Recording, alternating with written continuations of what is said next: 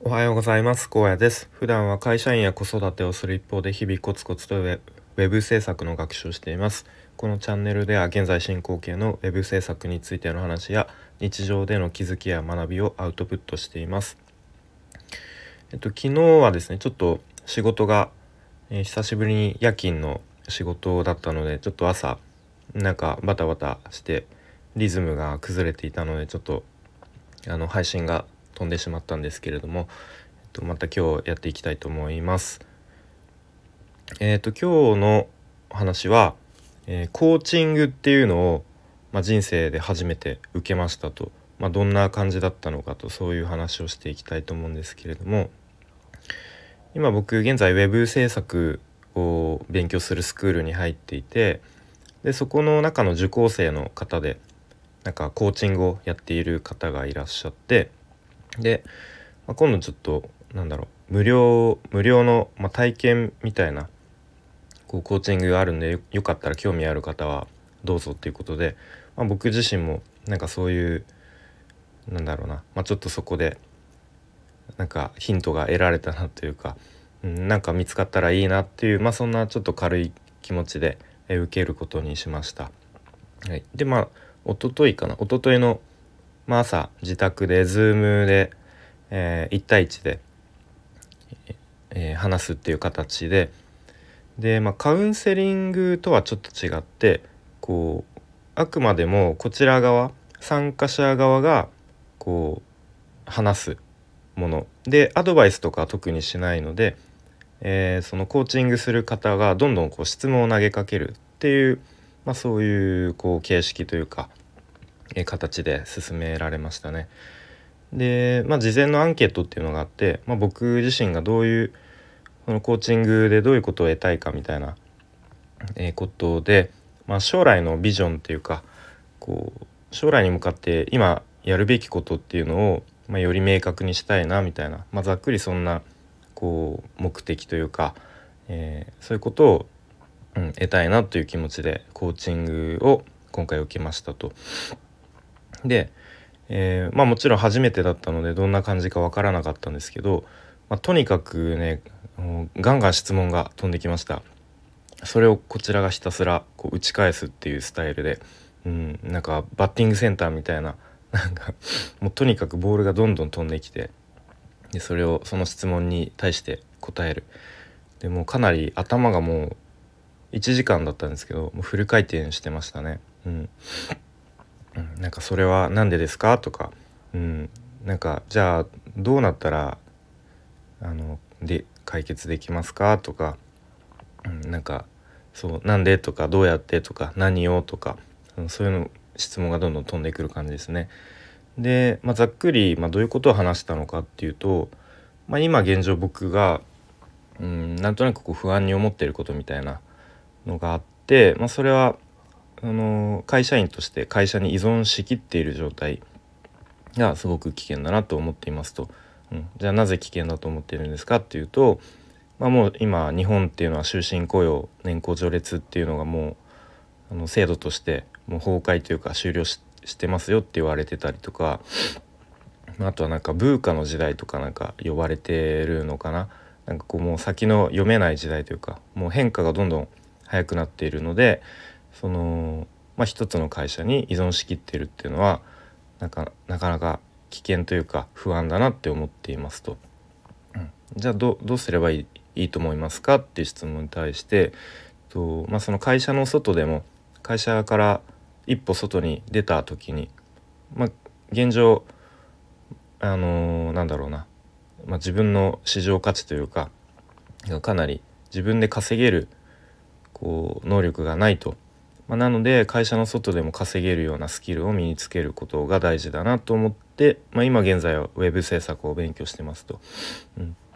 じゃあこうどどういうふうになりたいですかっていう質問に対しては、まあ、正直あの明確な目標目標を今持っていなくて、まあ、それがちょっと、うんまあ、問題というかちゃんと目標を設定しなきゃなとは思っていますと。で、まあ、例えば月に5万稼ぐっっていう目標もあるだろうし、まあ、例えば3年後にこう会社を辞められるぐらい個人で稼げるようになって、まあ、会社を辞めるっていう目標もあるだろうし、まあ、そこら辺が、まあ、正直僕の中ではちょっと今曖昧というかですね。まあそれっていうのが、まあ、ウェブ制作の勉強を始めたこう初期というか最初のところは、まあ、とりあえず月5万を稼ぎたいみたいな目標はあったんですけれども、まあ、今現在の自分の考えとしては、まあ、月5万円をすぐ今すぐ稼ぐっていうのは何だろうな、まあ、頑張ればできなくはないとは思っています。スキル的にはね。まあ、一応ウェブ制作でコーディングだけの仕事っていうのもあると思うので。まあでもそれっていうのはなんかちょっと短期的というかまあなんかどっかでこう行き詰まってしまうような認識なのでまあそれよりも、まあ、長期的な目線で、まあ、3年後とかもっと言えば5年後っていうのを見据えて行動した方が、まあ、長い目で見たら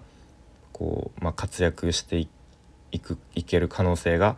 広がるのかなと、まあ、すごく抽象的な話になってしまいますが、うん、で、まあ、その長期的長期的な具体的な目標っていうのが、まあ、今の段階でまだ決まっていないと、まあ、そんな話をして、うん、じゃあ仮に3年後どうなっていたのかこうイメージできますか？と。イメージしてみてくださいと。ま、例えば自宅でこう自分の仕事をしているのか、まあ、それとも他の場所なのかみたいな。うん、でまあまあそんな感じでこう